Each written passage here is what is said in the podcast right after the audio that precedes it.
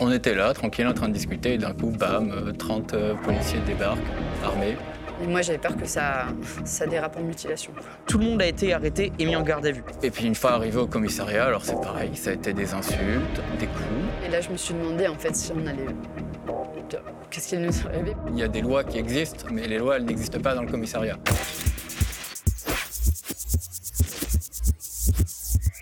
Le 23 janvier, euh, il y avait une occupation qui avait été décidée sur euh, un bâtiment associatif du campus Condorcet. Et en fait, on voulait une, espèce de, salle en fait, qui était accessible non seulement aux étudiants, mais aussi un lieu de politisation pour faire venir euh, des gens de l'extérieur, des étudiants qui ne sont pas en fac. euh. pour euh, en créer un lieu de mobilisation, aussi un lieu de rencontre étudiant, un lieu de vie étudiante, pour en tout cas euh, le temps de la, la lutte contre la réforme des retraites. On s'est dit que c'était euh, le moment de relancer une énergie en fait euh, qu'il n'y avait plus. Ce qu'il faut rappeler, c'est que cette action, n'est pas uniquement liée à la réforme des retraites, parce qu'en fait, c'est beaucoup plus global.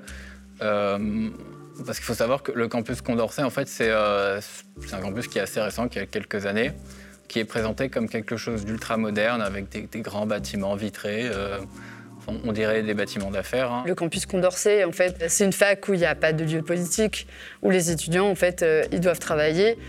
euh, et puis, puis voilà, ils ferment leur gueule. C'est un campus qui est cerné de murs euh, en béton, de douves, c'est-à-dire qu'on a des fossés au fond desquels il se trouve des fils barbelés. Et euh, chaque entrée est fermée par des portes euh, qui sont des grandes grilles euh, du genre de, de quasiment. Tous les 5 mètres, on a des caméras, des vigiles qui patrouillent.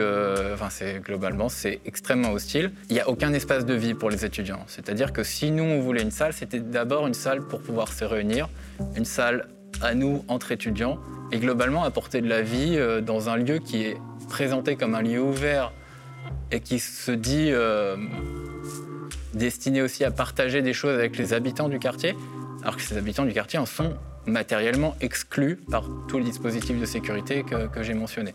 On n'a eu aucun dialogue avec, euh, avec la direction du campus. Il n'y a eu aucune tentative de discuter sur pourquoi il y avait une occupation, sur, sur quelles conditions on, on partirait ou pas. Ça s'est passé vite.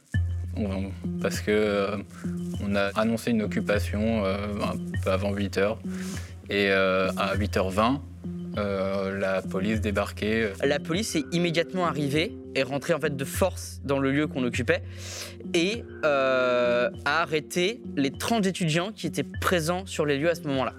Même des gens qui étaient arrivés il y a quelques minutes pour, qui avaient juste vu les banderoles et qui étaient venus regarder ce qui se passait dans le bâtiment. Euh, on a entendu des, flics défoncer une porte et euh, tout de suite après, il y en a un autre qui est arrivé dans la salle et on s'est tous euh, agrippés parce qu'il en est arrivé avec cagoulé avec un LBD. On était là, tranquille, en train de discuter, et d'un coup, bam, euh, 30 euh, policiers débarquent en armure, armés, et attaquent. C'était tout de suite un déchaînement de violence. En fait, il n'y a pas eu de négociation, il n'y a eu aucun contact, personne nous a demandé ce qu'on faisait là. On a eu des personnes qui se sont fait frapper très violemment, on s'est fait violemment euh, arracher euh, nos masques Covid. Moi, j'ai eu la chance avec les autres d'être réunis assez vite dans la salle puisqu'en fait, il y en a un qui s'est retrouvé tout seul, euh, sans caméra malheureusement. Et ils l'ont euh, tabassé euh, au sol euh, à plusieurs, euh, soi-disant pour l'immobiliser. En fait, quand je l'ai vu dans la salle, il était menotté euh, tout seul, il tremblait.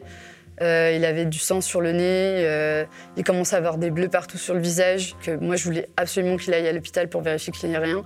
Et en plus, il avait du mal à respirer, ce qui m'inquiétait encore plus. Mais non, évidemment, ils l'ont mis dans un tout seul, euh, menotté jusqu'au sang, avec trois flics autour de lui. Et nous, on a été alignés très vite sur le mur. Et en fait, ils ont séparé assez vite les X, hein, ceux qui ne voulaient pas donner leur identité pour faire une défense collective, et ceux qui avaient de toute façon leurs papiers. Et en, fait, ils ont fait croire évidemment que ceux qui donnaient leur identité allaient être lâchés. Mais tout le monde a été arrêté et mis en garde à vue. Donc de toute façon, même ceux qui avaient donné leur nom ont subi les mêmes violences que tout le monde. Au début, on ne savait pas pourquoi on était arrêtés et retenus. Donc ils sont arrivés à 20h et euh, jusqu'à 22h, on était en fait dans une des salles de l'occupation avant d'être transportés au commissariat. Et au commissariat, ils ont mis encore euh, deux, voire trois, voire même quatre heures pour certains, à nous notifier la garde à vue.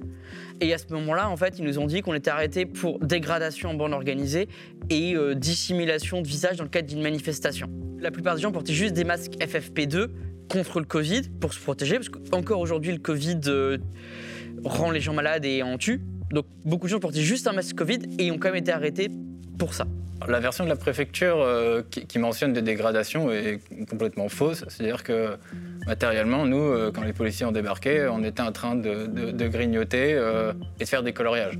Enfin, je veux dire, on nous a présentés comme des individus dangereux, cagoulés, armés de barres de fer. Enfin, on était des étudiants qui discutaient, quoi. J'ai lu des motifs dans tous les sens. J'ai même lu sur le journal que selon le, parquet, ce serait un groupe d'anarchistes qui entrent par effraction. Ils doivent essayer de trouver un motif pour euh, justifier la répression. Et donc, du coup, ils inventent euh, n'importe quel motif qui leur tombe sous la main. Euh, Ils sont arrivés en à peine 20 minutes. Enfin, les gens ont juste eu le temps de manger un bout de fromage et de commencer à réfléchir à des ateliers. Ensuite, on a été finalement embarqués après un long moment, je ne saurais pas dire combien de temps, dans le commissariat. Euh, et en fait, s'en est suivi donc euh, 24 heures de garde à vue qui ont été très compliquées pour toutes les personnes euh, qui étaient présentes. On a attendu tellement longtemps, longtemps, longtemps. Je, je sais même pas vers quelle heure on est parti, mais je crois que ça devait être minuit ou un truc comme ça. Et euh, alors là, donc déjà, on a été entassés dans un camion où je ne sais pas combien on était, il devait y avoir 5 places assises, on devait être 15 ou 10, enfin, bref. Et euh, c'était un rodéo, c'est-à-dire que les policiers se sont amusés à conduire euh, n'importe comment, euh, exprès, pour nous envoyer dans les fenêtres, les uns contre les autres, sachant qu'on était menottés deux par deux. Vu qu'il y avait 30 personnes qui ont été arrêtées en même temps, les policiers n'avaient pas les moyens de garder tout le monde dans le même commissariat, donc on était répartis dans plusieurs commissariats du 93. Et puis une fois arrivé au commissariat, alors c'est pareil, ça a été des insultes, des coups. Ils s'amusaient bien euh, à repérer ceux qui avaient gardé, euh, qui avaient gardé l'anonymat ou qui étaient masqués. Et donc, du coup, ils s'en prenaient à eux, ils arrachaient leurs masques, euh, ils leur donnaient des, euh, des gifs, il y en a qui ont eu des menaces, euh, ils ont commencé à rouler des muscles. Et en fait, ils continuaient de prendre des photos illégalement avec leur téléphone portable. Moi, par exemple, ils ont voulu prendre mes photos de force, ce qui est totalement illégal. Évidemment, bah, j'ai refusé puisqu'ils n'avaient pas le droit. Et alors là, du coup, ils, m'ont traîné. donc, ils ont commencé à me taper, à faire des clés. Ils ont fini par se mettre à, je sais pas, 3, 5, euh, dans une salle euh, à côté, euh, un peu plus fermée, bah, pour me taper dessus globalement, jusqu'à ce que je sois incapable de me défendre et donc qu'ils puissent prendre leurs photos. Le problème, c'est qu'en fait, on ne sait pas où ces images ont fini et il y aurait des personnes qui auraient vu ces photos et vidéos dans un des groupes WhatsApp. Ce qui m'inquiète parce que c'est déjà arrivé que des flics balancent des infos confidentielles sur des groupes de fascistes. Or, euh, plusieurs fois, on a entendu blaguer en disant peut-être on va relâcher quelques-uns vers le métro, on verra s'ils survivront avec les zouaves. Les zouaves, c'est euh, des groupes un peu connus euh, d'ultra-droite sur Paris, dont on sait que euh, il y a quand même des fortes proximités avec la police. Bon, bah ça, c'était un exemple personnel, mais il y en a eu plein comme ça. D'autres personnes se sont fait également tabasser, menacer. Certaines euh, se sont fait menacer de viol, par exemple. En fait, au moment où j'ai vu le, le se faire choper par plusieurs euh, flics en même temps et étrangler, euh, j'ai eu peur et donc j'ai réagi. Et du coup, bah, en fait, ils se sont vengés, ils se sont mis à plusieurs et ils ont essayé de me démonter l'épaule. Et après, pour punition, toute la matinée, je suis restée, enfin, jusqu'à 6 h du matin, je suis restée sur le banc menottée. Pour me faire culpabiliser, ils ont dit On se souviendra de ton comportement, t'as pas intérêt à appeler pour viol ou violence conjugale. Parce qu'en fait, il faut savoir que euh, quand on arrive dans un commissariat, euh, il y a des lois qui existent, mais les lois, elles n'existent pas dans le commissariat. Alors dès le début, en fait, ce qui a été fait pour euh, les hommes, c'est qu'on était tous mis donc jusqu'à 16 dans une cellule qui faisait 2 mètres par 2, sans aération, c'est-à-dire que même la, la trappe qui servait à faire passer la nourriture était refermée de force. On est resté en fait, euh, toute la, en fait toute la nuit et toute la matinée sur le sol, ce qui est évidemment illégal, mais bon. Euh, je commençais à avoir, euh, à avoir froid. Il y en a qui sont dormis en fait euh, sur les bancs de pierre. Ils refusaient de nous donner de l'eau. Des gens commençaient à faire des malaises, des gens qui étaient blessés lors de l'interpellation n'ont pas pu voir de médecin jusqu'à 3 heures du matin quasiment. Et en fait, il y avait une personne réfugiée avec nous. Et en fait, ils sont tout de suite pris à lui. Et un flic, il a ouvert la porte. Et euh, là, je, je sais pas, ils étaient combien, mais euh, ils étaient tous euh, braqués, armés. Et là, il a commencé à, à le prendre pour cible, à le frapper à plusieurs reprises. Et il a fallu qu'en fait, il y ait un flic entre-temps qui le chope et qui dise Ouais, calme-toi, calme-toi, collègue. En fait, de toute façon, on n'aurait même pas dû être en garde à vue du tout, puisque en fait, euh, les notifications n'étaient pas faites pour certains, et puis d'autres euh, ont, été faites, euh, ont été faites vraiment très très tard. Je crois que j'ai vu l'OPJ que vers 2h du matin. Et, euh, en fait, c'est moi qui ai dû lui rappeler euh, il faut l'avocat, le médecin. euh, bien sûr, il voyait bien qu'il y avait des gens qui ne connaissaient pas bien leurs droits. Et du coup, on a demandé collectivement la même avocate pour qu'elle nous retrouve plus facilement. Donc l'avocat, on n'a jamais pu la voir, euh, alors que euh, si elle avait été prévenue, on est sûr qu'elle serait venue, ou au moins qu'elle aurait envoyé euh, une, ou un collègue pour la suppléer. L'avocate, je la voyais toujours pas. Il me disait qu'elle était en audience, qu'elle était en carence ou je sais pas quoi. À chaque fois qu'on demandait, c'était globalement euh, oui, il va arriver, euh, ou alors euh, Ah non, de toute façon, il viendra pas, elle n'a pas envie, elle est occupée, de toute façon, elle s'en fiche de vous, de toute façon, elle n'a pas le droit de défendre plusieurs personnes, ce qui est faux. Et euh, pareil, le médecin, en fin de compte, le médecin était euh, censé nous examiner pour nous aider, mais en fin de compte, il essayait simplement de chercher des informations sur nous. Il y a une personne qui était sous X dans ma cellule qui euh, commençait à faire de gros malaises parce que le médecin ne lui avait pas donné son médicament. Ben, les pompiers ont fait comme les flics. Ils lui ont dit on t'emmène pas à l'hôpital si, on si tu donnes pas ton identité. Sauf que c'est faux. En fait, on peut aller à l'hôpital sans papier. ça arrive à des personnes Alzheimer, a- amnésiques. Et donc ils ont profité de sa fragilité pour en fait la forcer à donner son identité. Et après, ils ont donné ces infos et des infos confidentielles médicales aux flics, alors que c'est totalement interdit.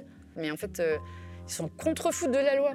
C'est juste nous qui devons en fait nous former à nos droits pour en fait, euh, enfin nous et d'autres d'autres gens qui en sont régulièrement atteints en fait. De, on doit se former en fait pour pas se faire avoir.